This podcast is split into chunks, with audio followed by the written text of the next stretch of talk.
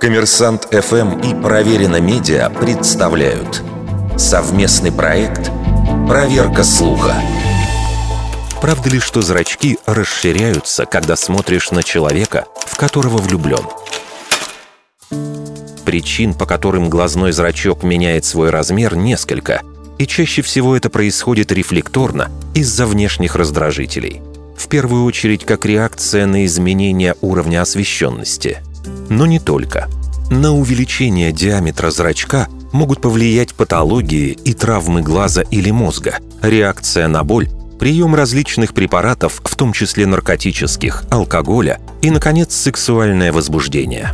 Первым реакцию зрачка на привлекательный объект описал американский психолог Экхард Хесс в конце 50-х годов прошлого века. Он фиксировал размер зрачка своего помощника при взгляде на разные картинки. И самая выраженная реакция была на изображение привлекательных девушек.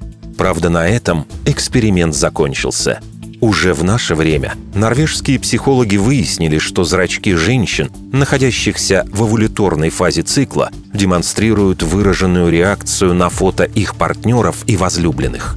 А американские физиологи объяснили расширение зрачков при взгляде на сексуальный объект выбросом дофамина и окситоцина, которые активно вырабатываются во время подготовки к близости.